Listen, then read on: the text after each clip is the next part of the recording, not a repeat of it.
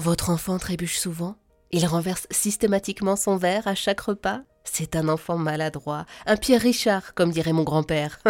pour nous aider à mieux comprendre la maladresse chez l'enfant, pour nous conseiller, avec nous, Ludovic Delannoy, ergothérapeute et auteur du précieux livre J'aide mon enfant maladroit, paru aux éditions Atier Parents. Bonjour Ludovic.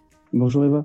Chaque matin, c'est la galère pour que mon enfant s'habille. Il est maladroit. Alors ça prend un temps fou, surtout quand on est pressé, hein, généralement, sinon c'est pas drôle.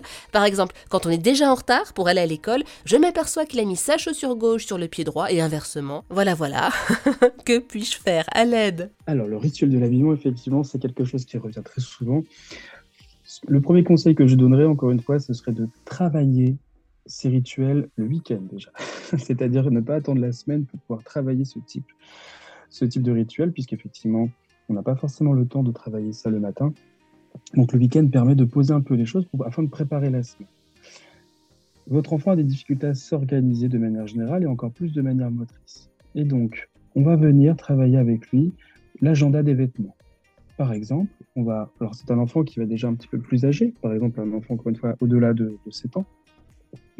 Ça va permettre d'organiser la semaine. Il faut que l'enfant sache lundi, mardi, jeudi, vendredi, puis si on prend les jours d'école par exemple, il sache déjà à l'avance ce qu'il doit mettre. Ça va enlever l'étape d'organisation de qu'est-ce que je dois prendre comme vêtement, etc.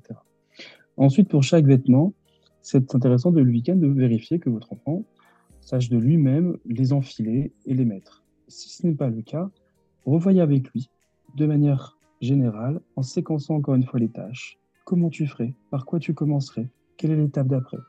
Et revoir avec lui de manière verbale, vraiment de manière très importante, à chaque fois, on répète, on répète, on répète. Le matin, si vous avez besoin d'aide, affichez cet agenda directement dans sa chambre, ça va l'aider à se repérer.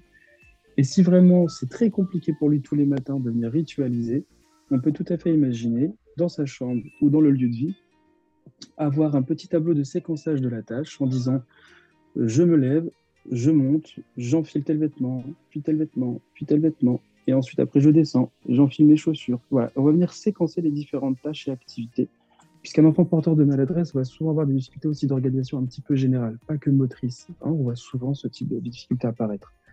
Donc au plus vous allez séquencer les choses avec lui de manière visuelle ou verbale, au plus il va se repérer, au plus il va gagner en autonomie. Ensuite, si vraiment certains vêtements sont très difficiles à enfiler en termes de boutonnage, en termes de zippage, en termes justement de gauche-droite par rapport aux chaussures. Les chaussettes, les chaussettes, Ludovic, c'est l'enfer. Alors, les chaussettes, c'est l'enfer. Alors, les chaussettes, on est un peu plus limité, mais ça se travaille. Après, donc, voilà, il y a des chaussettes qui sont plus ou moins serrantes, des chaussettes qui sont plus ou moins lâches. Ça va, il faut choisir euh, de manière assez stratégique les chaussettes qu'on va proposer. Si on doit s'orienter, encore une fois, on n'hésite pas, hein. on met de la couleur. Hein. Une chaussure qui va avoir une semelle un peu plus rouge, une semelle un peu plus verte, on va avoir des chaussettes de couleur un peu dépareillées. Pourquoi pas? Ça peut aider votre enfant à se repérer dans un premier temps. Bien sûr, après, il faudra le travailler. Mais l'objectif, nous, par exemple, en tant qu'ergothérapeute, c'est aussi parfois de faciliter le quotidien, au sens vraiment, entre guillemets, noble du terme, c'est-à-dire vraiment de pouvoir euh, améliorer le bien-être familial. Donc, n'hésitez pas à mettre en place des stratégies souvent les parents sont, ont des, comment dire, mettent en place des stratégies très innovantes, ils sont souvent bourrés de bonnes idées, ils n'osent pas les appliquer.